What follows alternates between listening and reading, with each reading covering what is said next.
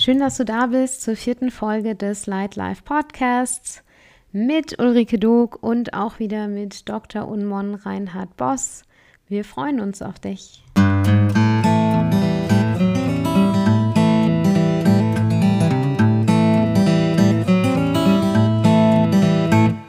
In der letzten Episode haben Reinhard und ich so ein bisschen darüber sinniert, was Achtsamkeit in unserem Leben bedeutet und was es uns bringt und sind dann auch zum Schluss so ein bisschen auf die Gefühle gekommen. Und Gefühle sind für uns ein besonderes oder vor allem für mich ein besonders wichtiges Thema. Und wir haben beschlossen, heute nochmal eine Session zu machen über das Thema Ich ärgere mich. Das heißt, die Frage ist so ein Stück weit, wer ist für meine Gefühle verantwortlich und was kann ich denn, was kann ich ändern? Wie kann ich den Umgang mit meinen Gefühlen eventuell verändern, sodass es mir leichter geht mit den Dingen, die da auf mich zukommen. Viel Spaß bei dieser Episode. Hallo Reinhard, schön, dass du da bist. Hallo Uli, freue mich wieder an deinem Küchentisch zu sitzen. Wir haben auch ordentlich Chips, also ich hoffe, dass ich dann beim Reden, ich werde dann deine Chips immer nur dann essen, wenn ich gerade nicht rede. ja, die Bananenchips sind noch von gestern. Ja, genau. Also wir sehen uns ja irgendwie täglich momentan, aber es ist das stört mich nicht. Ähm, gestern haben wir unseren coolen Entspannungstag gehabt, einfach leben. Mhm. Und ähm, wir wollten heute noch mal so ein bisschen rekapitulieren, wie das so war. Ich fand es wie immer für uns beide total entspannend und hochinteressant, weil gestern im Verlauf des Tages sind eben auch ganz viele neue Sachen passiert, die sowohl für uns als auch für unsere Teilnehmer, glaube ich, ganz, ganz erklicklich, ganz schön waren. Ja. Und das äh, nochmal Revue passieren lassen. Vor allem der Anfang fand ich gut, ne? dass, wir, dass wir draußen angefangen haben mit Qigong und dass so die, die, die Erdung und das Körperliche reinkam. Und dann haben wir angefangen mit dem Monochord, das fand ich auch schön. Das ja. war, war gut.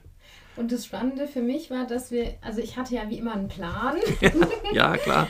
und ähm, dass wir uns davon eigentlich relativ schnell gelöst haben und ich dann auch echt gut mitgehen konnte, als Paul gesagt hat, wir müssen jetzt erstmal raus und die Sonne scheint und das ist so klasse. Ja, da, da bin ich ganz bei dir, weil ich war ja, ich bin ja kein Morgentyp, wie du gemerkt hast. Ne?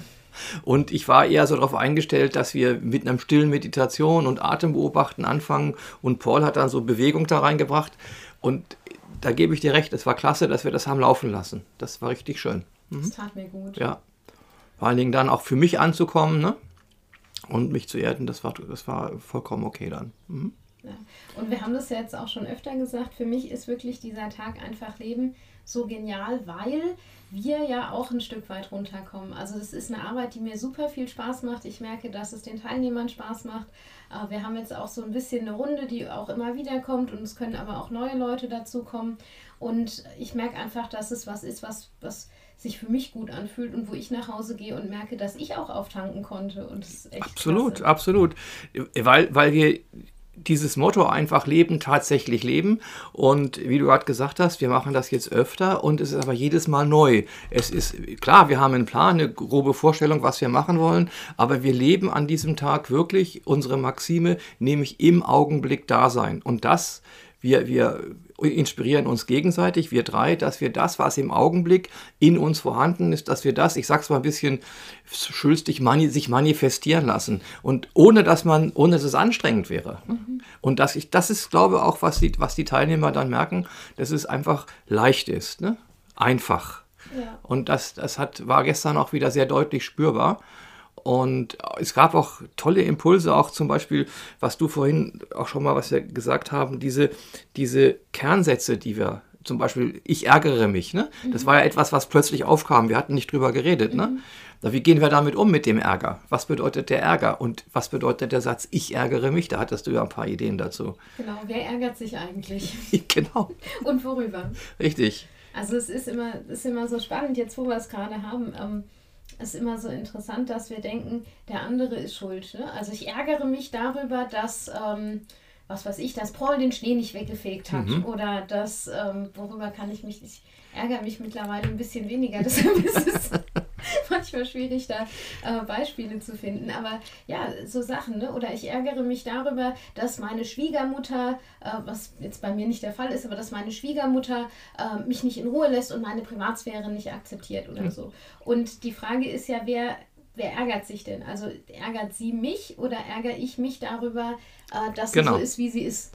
Und wenn wir jetzt, wenn wir jetzt mal gucken, kommen wir mal auf den Kern. Du fängst, du fängst diesen Satz für dich und andere an. Ich ärgere mich. Punkt, Punkt, Punkt, Punkt, Punkt. Und dann kommt irgendwas. Und dieses, was nach dem ersten Satz ich ärgere mich, was danach kommt, spielt überhaupt gar keine Rolle. Weil ich ärgere mich und ich ärgere meine Frau am meisten, wenn die zum Beispiel sagt, ich ärgere mich darüber, dass du schon wieder die Küche nicht aufgeräumt hast. Und wenn ich dann sage, ja, hör doch auf damit. Was? Der hat dich zu ärgern. Ne? Also ich ärgere mich ist das Entscheidende und dass wir da, das war gestern auch sehr deutlich, dass wir da wieder auf das hören, was wir eigentlich sagen. Ich ärgere mich. Und dann sagen wir, solange wie ich halt will. Ja. Und das ist auch das, was meine Freundin Susanne sagt.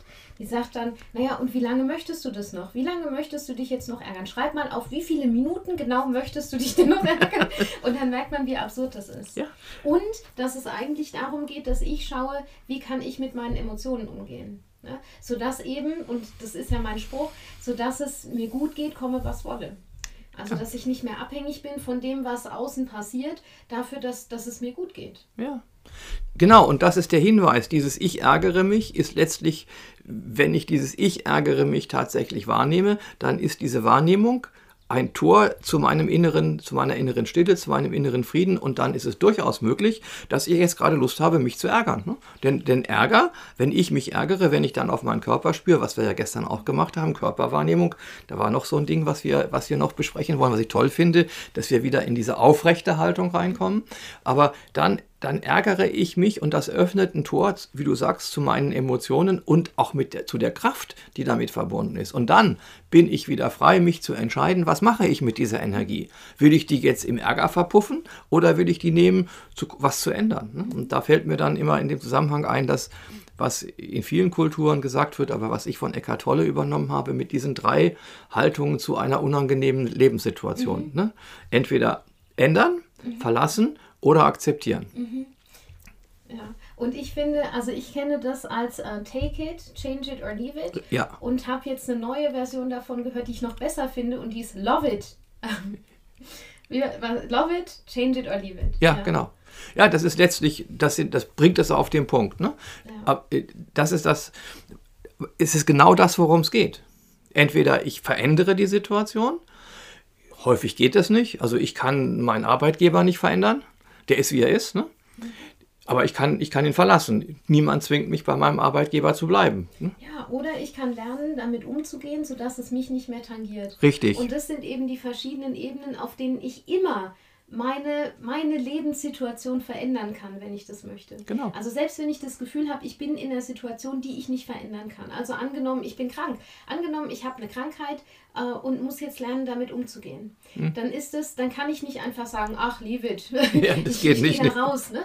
Sondern ich muss lernen, äh, wie, kann, wie kann ich damit umgehen, sodass es mir damit wieder gut geht. Und äh, das ist ja auch aus deinem Leben, hast du viele so Erfahrungen gemacht. Ne? klar. Darf ich das sagen? Natürlich. Ja, also du, du hast ja Diabetes und du hattest auch diesen, diesen Herzinfarkt. Vorfall, diesen Herzinfarkt, ja. Bypässe, alles Mögliche.